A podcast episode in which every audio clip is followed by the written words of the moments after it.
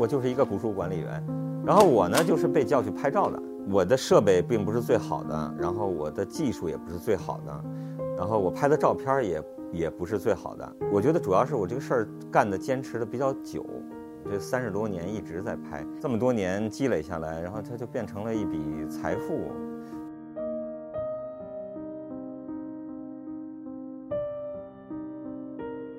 那个时候拍剧照呢，也不是说有什么明确的一个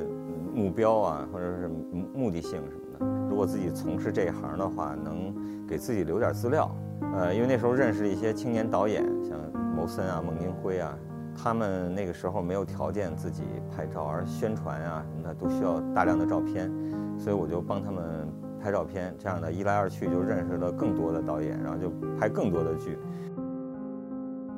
在二零零三年、零四年的时候，我进行了一次特别仔细的梳理，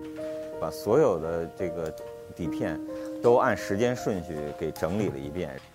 以前胶片时代，黑白照片基本上是我那个自己，甚至连卷儿都是自己冲的，所以就是这也就造成了我那个早期的那个黑白底片吧，就会有很多的瑕疵。就是一个可能一个针针头那么大的一个小的点儿，在扫描完了以后就变成黄豆那么大了，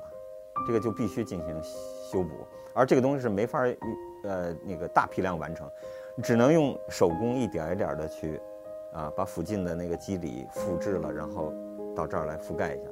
所以我在做书的过程中，四个半月的时间就把那个二十万的文字给写完了。但是之所以这个书拖了五年才出版，是因为大量的时间是用在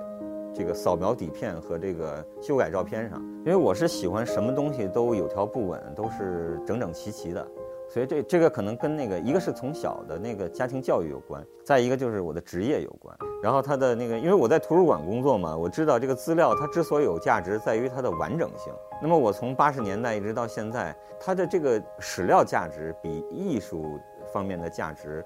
呃，就是更多一些。因为我已经通过呃习惯通过这个镜头来看戏，而且如果我要是不拍照的时候吧，我脑子里老在想，哎呀，这个这个瞬间太太好了。那如果我要是手里就有相机，我就可以把它拍下来了，就不会分神儿了。现在就不同了，现在一个是有版权意识了，就无论是演出团体还是剧场，它都呃有有要求不让你拍照。像保利剧院，它嗯虽然也有允许媒体呃拍照。但是它的非常的条件非常苛刻，啊，必须在十三排以后，而且是站在两侧的这个，呃，过道拍，你不能坐在观众席，毕竟在剧场里头，观众是最大的，就是演员也要也是为观众服务的。我在拍的时候也一般选择有人物关系的，不会选择单独的某一位演员角色的什么大头像啊什么的。然后我在拍的时候也一般都选择，比如有音乐或者是在对话的。呃，有声音的时候去拍。如果这个剧一直很安静，那么我肯定拍的就少，因为那个怕影响其他的这个观众。然后再一个就是顾全到各个场各场戏啊，然后甚至舞美，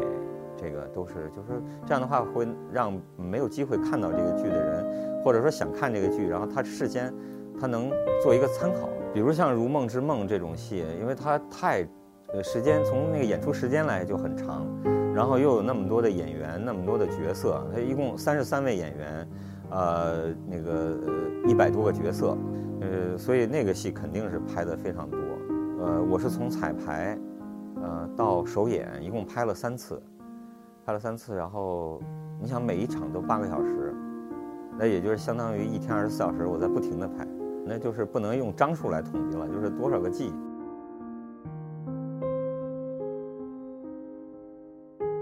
这方面的就相关的演出和活动多了以后吧，就是你会遇到一些，呃，让你很很，就是很很令你那个激动的一些事情。比如说有一次北京，呃，就是香港话剧团来来北京演出那个呃《杨麻将》的时候，呃，因为在八十年代北京人艺演过这个剧，呃，当时是于世之和朱琳老师演的。演出方就提出来，能不能通过我来请朱琳老师来看戏？朱琳老师特别痛快，呃，就是很高兴能来看，然后就就来了。结果更让人想不到的是，呃，那天卢燕也来了。卢燕不仅是那个中国进入好莱坞非常著名的一位这个华人演员，呃，他还是翻译家。像杨那个杨麻将的剧本，就是当年，呃，北京人艺演出的那个那个本子和这次香港话剧团演出的本子都是卢燕老师翻译的。啊，他那时候已经八十多岁了。然后两个白发苍苍的老太太在剧场里就碰见了，他们俩就是哎呀，就是抱在一起，那个特别亲热。因为我不知道他们中间有没有见过。你想，从八十年代到现在都已经是二十年了，这两位老人碰在一起，你想真是不容易啊。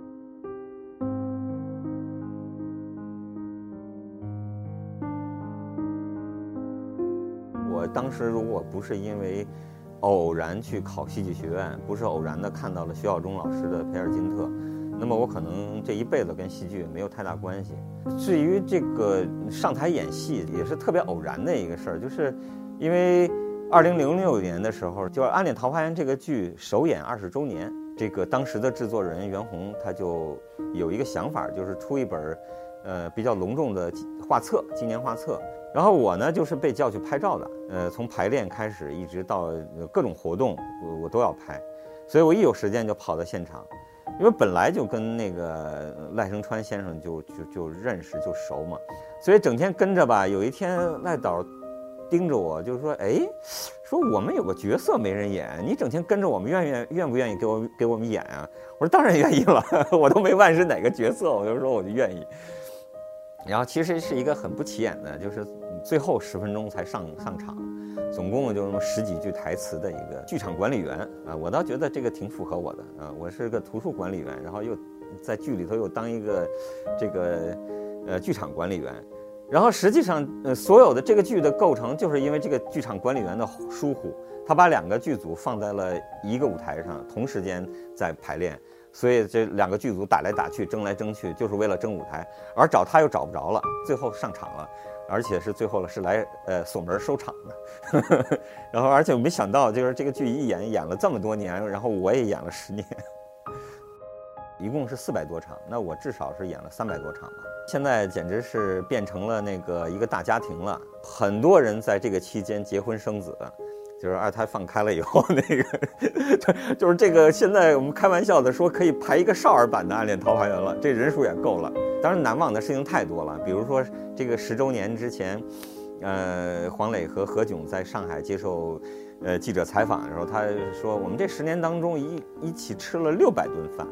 那你想想，我们可能跟家人在十年当中都未必能吃得了六顿六百顿饭。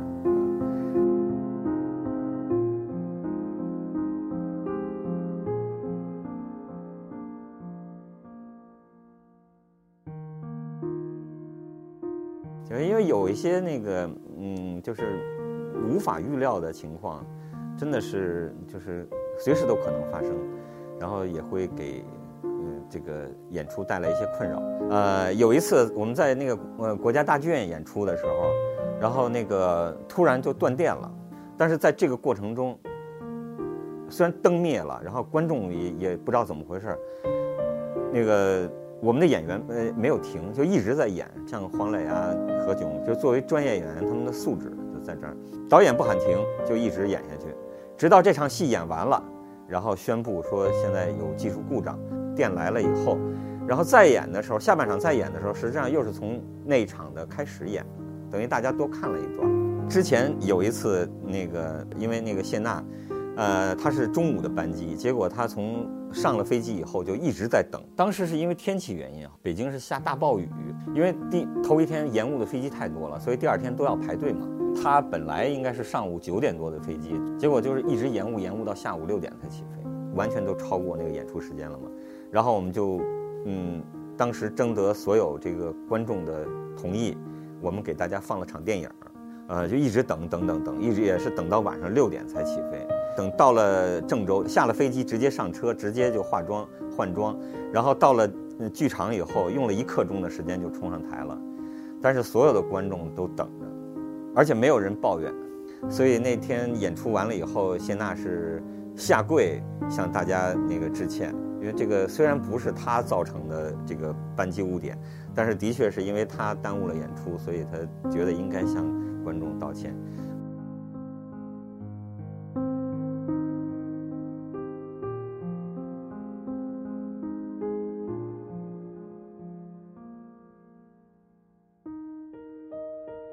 大家现在就是老是感慨，哎呀，时间过得真快啊什么的。呃，我也会有这样的感感触，但是因为我的生活相对来说比较慢，比较静止，